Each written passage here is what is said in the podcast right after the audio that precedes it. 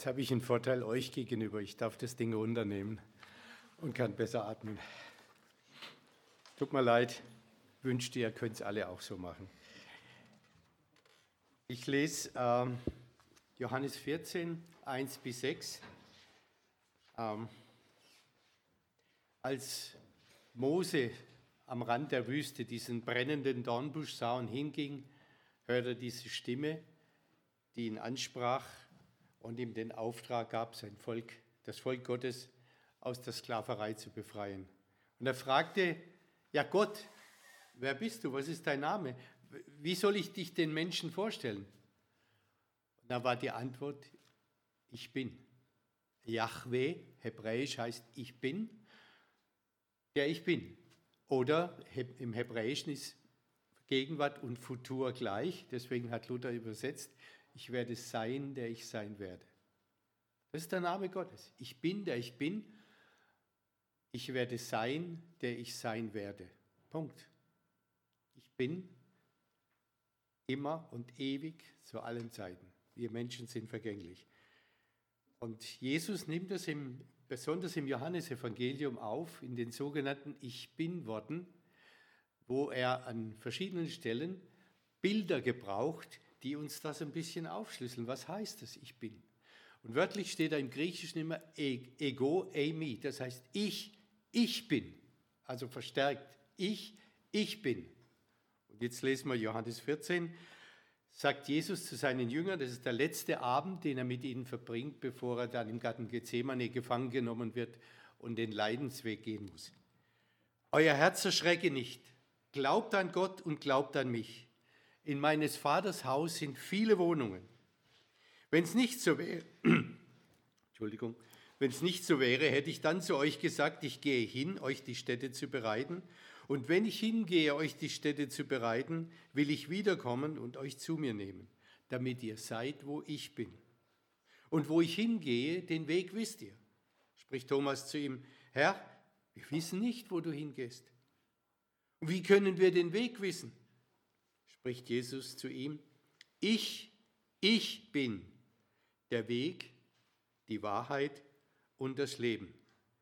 Niemand kommt zum Vater denn durch mich. Wenn ihr mich erkannt habt, so werdet ihr auch meinen Vater erkennen. Und von nun an kennt ihr ihn und habt ihn gesehen. Das heißt, wer Jesus sieht, hat Gott gesehen. Jesus ist das Gesicht Gottes in dieser Welt. Jesus offenbart uns das Wesen, den Charakter Gottes.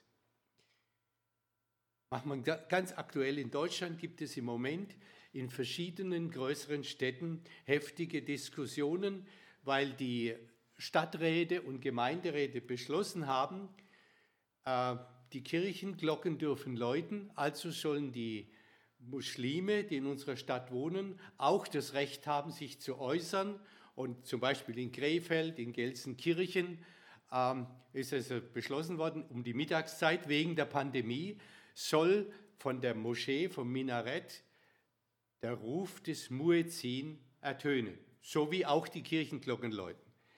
Der Ruf des Muezzin sind sieben Sätze. Allah ist größer. Ich bezeuge, dass es keinen Gott gibt außer Allah. Ich bezeuge, dass Mohammed der Gesandte Gottes ist. Kommt zum Gebet, kommt zum Heil. Allah ist größer, es gibt keinen Gott außer Allah. Verschiedene Christen, verschiedene Bürger haben dagegen geklagt, wegen der Lautstärke, wegen etwas, was nicht zu unserem Kulturkreis passt. Und die Klagen wurden abgewiesen. Begründung, Gleichheitsgrundsatz. Ich habe mir jetzt so überlegt, wenn in Deutschland und in Österreich von jedem Kirchturm mittags um zwölf ein Lautsprecher erschallen würde und die Stimme des Pfarrers oder eines Mitarbeiters oder einer Mitarbeiterin aus der jeweiligen Kirchengemeinde per Lautsprecher in, rufen würde vom Kirchturm aus, Jesus Christus spricht, ich bin der Weg, die Wahrheit und das Leben, niemand kommt zum Vater denn durch mich. Was würde das auslösen? Ja, es ist ein Glaubensbekenntnis, was da gesprochen wird. Ja. Stellt euch das mal bildlich vor. Von jedem Kirchturm in Deutschland, in Österreich, ja überhaupt in Europa, würde um die Mittagszeit dieser Ruf ertönen. Ich glaube, es würde Prozesse hageln ohne Ende. Ich, ich bin der Weg, ich bin die Wahrheit, nicht eine Wahrheit unter vielen, es gibt ja viele Wahrheiten, vieles, was wir für wahr halten. Aber dass jemand sagt, ich bin die Wahrheit, die allein gültig ist, das ist unwahrscheinlich provokant. Und ich bin das Leben und damit meint Jesus, und das wird auch im Griechischen ausgedrückt, das Leben in seiner gesamten Fülle, nicht nur das biologische Leben und das psychische Leben. Ich bin das Leben in seiner ganzen Fülle. Und wer sich mir anvertraut, wird dieses Leben in seiner ganzen Fülle haben. Ich habe vor Jahren äh, mal angefangen, zu jedem Ich Bin-Wort eine Predigt zu machen. Also ich habe drei Predigten zu diesem Abschnitt und es ist sehr schwierig, jetzt drei Predigten zusammenzufassen in eine. Das mache ich nicht so gern. Deswegen möchte ich mich jetzt im Wesentlichen auf den ersten Teil konzentrieren. Ich, ich bin der Weg. Ich erinnere mich, als wir im Sommer 2000 nach Graz kamen, völlig fremde Stadt. Navi gab es auch noch nicht und wir uns auf den Weg gemacht haben, so, uns so langsam irgendwie zu orientieren. Und im Januar bei Schnee und Kälte war die Allianz-Gebetswoche und ich war mit Jugendlichen unterwegs, jeden Abend in eine andere Gemeinde. Ich habe keine Ahnung gehabt, wo die sind. Navi habe ich auch nicht gehabt. Und ich habe die Teenager damals total frustriert, weil ich eine ganze Stunde mit meinem VW-Bus durch Graz geeiert bin, um die Kreuzkirche zu finden oder die Falkenhofgasse zu finden und so weiter. Das war äh, katastrophal. Aber kein Vergleich zu Tokio, wo wir ein Jahr gelebt haben und dann zehn Jahre in Kawasaki. Zwölf Millionen Stadt, Stadtautobahnen, drei übereinander, ja, die an den Bürogebäuden vorbeigehen. Und wenn man in dieser Stadtautobahn eine Abfahrt zu früh oder zu spät abfährt, dann ist man irgendwo und in manchen Stadtteilen gibt es dann nur japanische Schriftzeichen.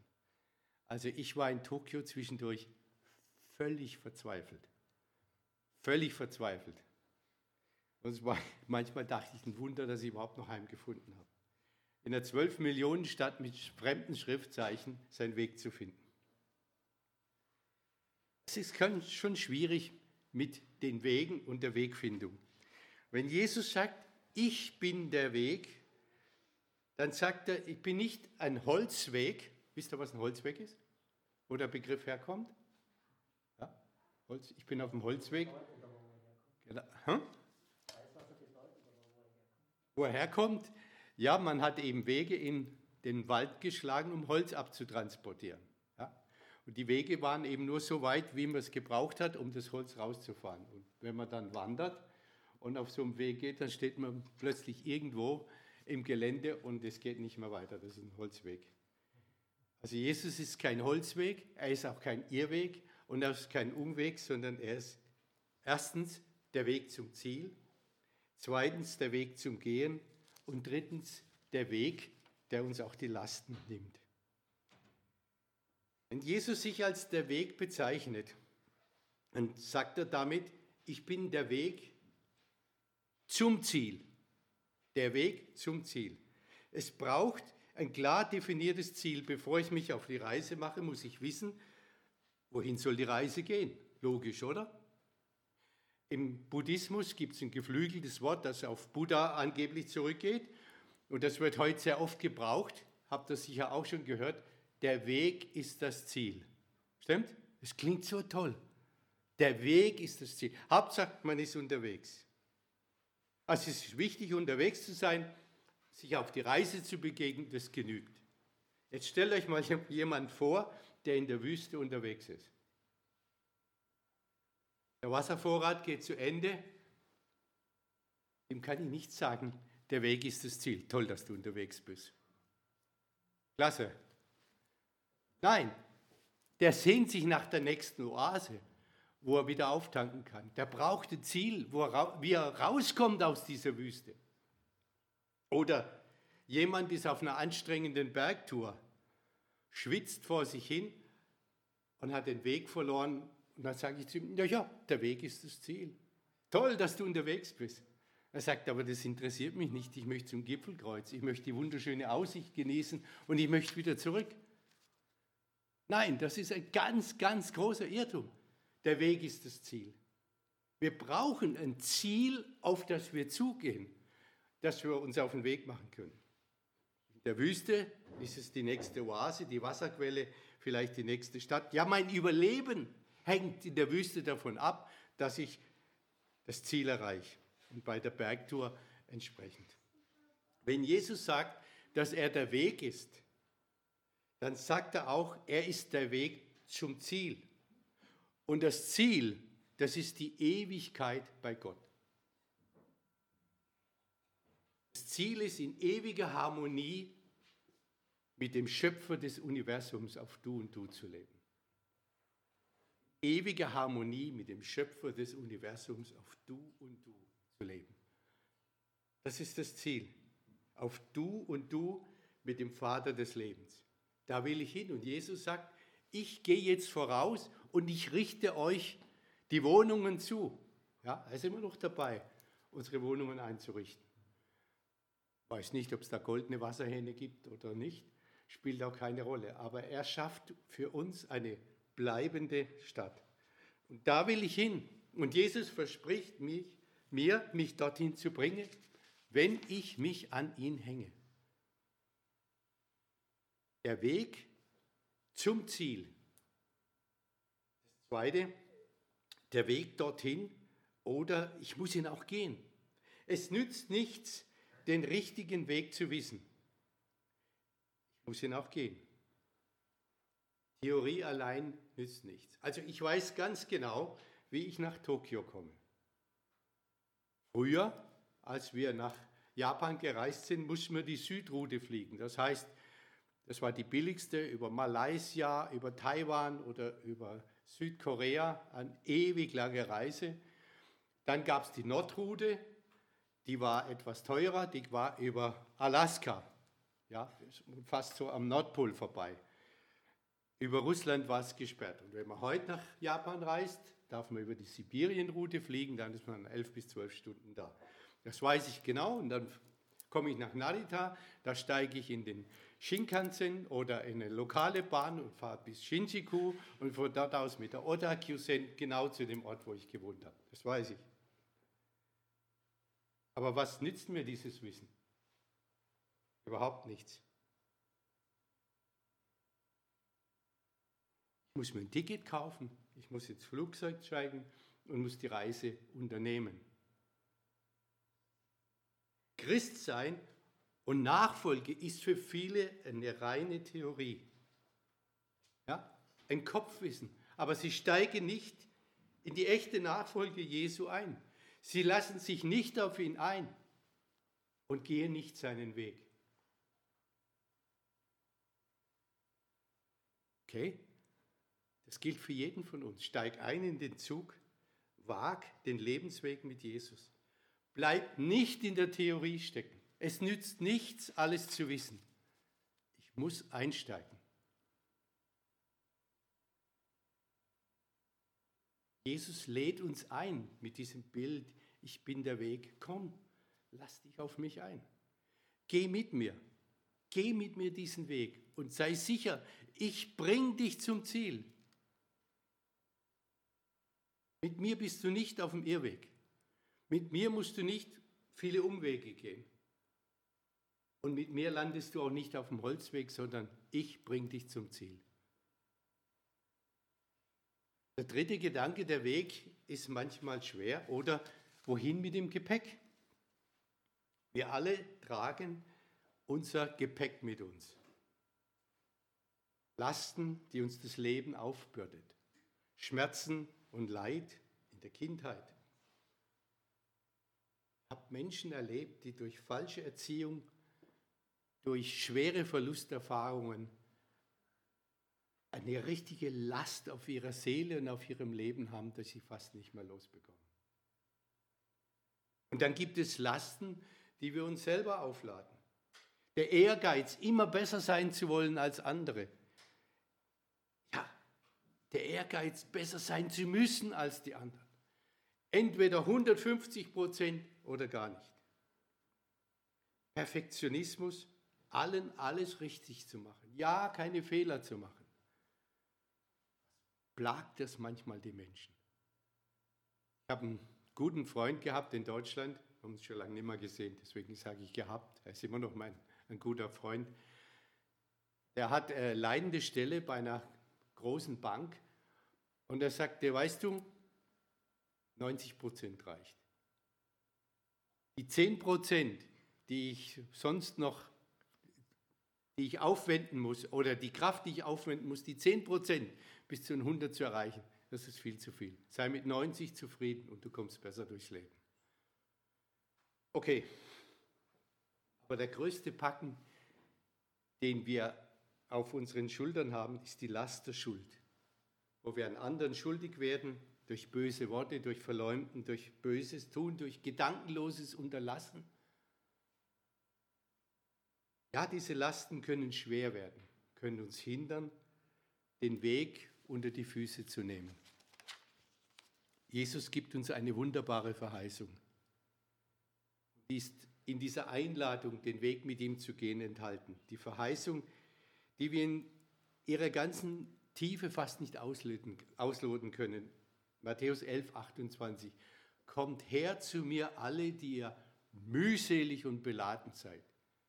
Ich will euch erquicken. Oder anders übersetzt, kommt her zu mir alle, die ihr euch unter Lasten quält. Ich will euch Frieden geben. Wie das aussehen kann. Mein Vater wurde als 17-, 18-Jähriger eingezogen zum, in den Krieg und er war ein ziemlich schmächtiges Bürschchen. Und die mussten ja damals 40 Kilo Marschgepäck plus das Gewehr tragen, wenn sie unterwegs waren. Und der, das Bürschchen ist fast zusammengebrochen und da war neben ihm ein Hauptmann so doppelt so groß und doppelt so schwer, im Bild gesprochen. Er sagt, komm Bübchen, ich nehme dir deinen Rucksack ab. Das hat er sein Leben lang nicht vergessen. Komm Bub, ich nehme dir deinen Rucksack ab. Er war ein 18-jähriger junger Mann, aber dem nicht gewachsen. Und dieses Gefühl, da ist einer, der nimmt, der nimmt mir den, den Rucksack ab und ich kann das Leben bewältigen. Ist mir zum Bild geworden. Das ist das, was Jesus tut. Komm, ich nehme dir deinen Rucksack ab. Ich nehme dir deine Last ab. Dann kannst du den Weg mit mir gehen. Ein anderes Beispiel, ein Anhalter steht mit seinem Rucksack am Straßenrand. Früher habe ich auch manchmal getrennt. Das gibt es heute ganz selten noch. Gell. Da sind da am Straßenrand gestanden, haben Daumen rausgehalten in der Hoffnung, dass uns jemand mitnimmt, als wir noch keine Autos hatten. Ähm, und da ist also ein, ein, Anhalter am Straßenrand mit einem schweren Rucksack. Und ein LKW-Fahrer hält an, sagt, komm, steig ein. Und der steigt ein mit seinem Rucksack und setzt sich auf den Beifahrersitz mit seinem Rucksack. Nach einer Weile sagt der Fahrer zu ihm, du kannst deinen Rucksack ruhig ablegen. Der LKW fährt ihn auch so, du musst ihn nicht tragen. Jesus lädt uns ein, mit ihm den Weg zu gehen, uns ganz auf ihn einzulassen und er will uns auch die Last abnehmen, die Last tragen, die wir tragen. Das ist in diesem Bild eingeschlossen. Ich möchte euch einfach einladen, diesen Weg zu gehen euch ganz auf Jesus einzulassen. Und die, die schon auf dem Weg sind, die meisten von uns sind schon auf dem Weg. Ihr dürft eure Lasten abladen. Legt sie ab, werft sie auf ihn. So heißt es im Petrusbrief. Alle eure Sorgen werft auf ihn, werft auf ihn, denn er sorgt für euch. Unsere Lasten dürfen wir auf ihn Schönste ist, dieser Weg führt wirklich zum Ziel. Ich habe ein Ziel, auf das ich zugehe, die Ewigkeit bei Gott. Und ich bin nicht allein auf diesem Weg. Sein Geist ist mit mir. Und er nimmt mich hinein in eine Gemeinschaft von Geschwistern, solchen, die auf dem Weg sind. Und selbst den Rucksack nimmt er mir ab und hilft mir tragen. Gibt es denn was Besseres? Also er schenkt mir ein Ziel.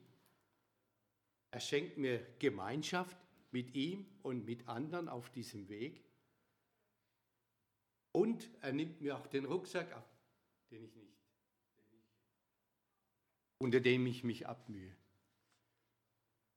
Bekannter von mir in Japan sagte, er ist sehr viel als Geschäftsmann unterwegs gewesen in der ganzen Welt, von Japan aus und hat immer irgendwelche Geschäftsabschlüsse gehabt. Und er hat gesagt, ich habe mir vorgenommen, wenn ich einen Termin hatte, Montag oder Dienstag, sagen wir in Mexiko, dann bin ich immer schon so geflogen, dass ich am Sonntag dort war.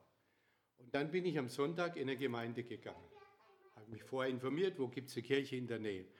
Und ich kam erstens immer entspannt zu meinen Meetings, weil ich ausgeschlafen war. Und ich konnte schon oft bei den Meetings sagen, ja, da habe ich schon jemanden kennengelernt. Ja, da gibt es einen, einen, interessanten Kontakt. Und die Leute sagen immer, ja, wie kommen Sie zu dem?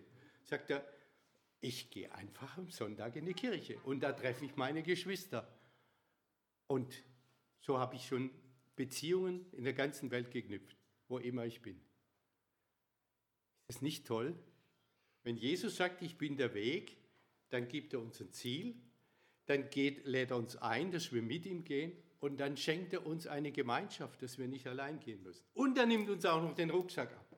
Ja, gibt es was Besseres? Ich möchte schließen mit einer kleinen Geschichte. Oliver Cromwell ist wahrscheinlich noch ein Begriff, großer englischer Staatsmann. Äh, der hat seinen Mitarbeiter oder Sekretär äh, zur Erledigung wichtiger Geschäfte nach Europa, auf den Kontinent, hat man in England immer gesagt, geschickt. Sollte also dort einiges für ihn erledigen.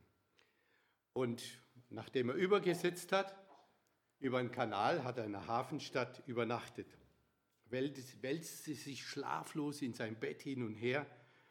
Nach alter Sitte damals hat der Diener immer bei seinem Herrn im Zimmer übernachtet nicht im Ehebett natürlich, der hat irgendwie so eine Couch oder sowas gehabt, damit, wenn der Chef was gebraucht hat, er sagen konnte und er musste springen. Also, der hat also im gleichen Raum übernachtet und der schlief wunderbar, total entspannt. Nachdem es schon fast Mitternacht war oder nach Mitternacht vorbei war, weckte der Sekretär seinen Diener und sagt, und der sagt, ja, warum können Sie denn nicht schlafen? fürchte, dass, dass es schief geht, dass wir das nicht erledigen können, was wir machen müssen. Mir geht so vieles durch den Kopf. Mein Herr, sagte der Diener, darf ich Ihnen ein paar Fragen stellen? Hat Gott die Welt regiert, bevor sie geboren wurden? Ja, sicher hat er das getan, meinte der Herr. Wird Gott die Welt auch weiter regieren, wenn sie mal tot sind? Ja, sicher wird er das. Dann, mein Herr, lassen Sie ihn doch auch die Gegenwart regieren. Und in wenigen Minuten waren beide eingeschlafen. Unser Fehler ist, dass wir mit Gott in Wirklichkeit oft gar nicht mehr rechnen. Dass wir meinen, wir sind allein auf dem Weg. Dass wir meinen, wir müssten all die Probleme alleine lösen. wollen alles alleine schaffen. Doch will Gott Herr unseres Alltags sein, Herr auch über unsere Probleme und unsere Sorgen. Wie viele Irrwege mussten wir schon gehen, weil wir ihm nicht vertrauten? Welch eine Befreiung ist es, sich auf ihn einzulassen. Ich, ich bin der Weg, die Wahrheit und das Leben. Niemand kommt zum Vater als durch mich. Ich habe mir jetzt erlaubt, nur den Weg ein bisschen rauszustellen. Geht diesen Weg, er führt zum Ziel. Ihr seid nicht allein auf diesem Weg und ihr bekommt auch noch die Lasten abgenommen, die euch drücken.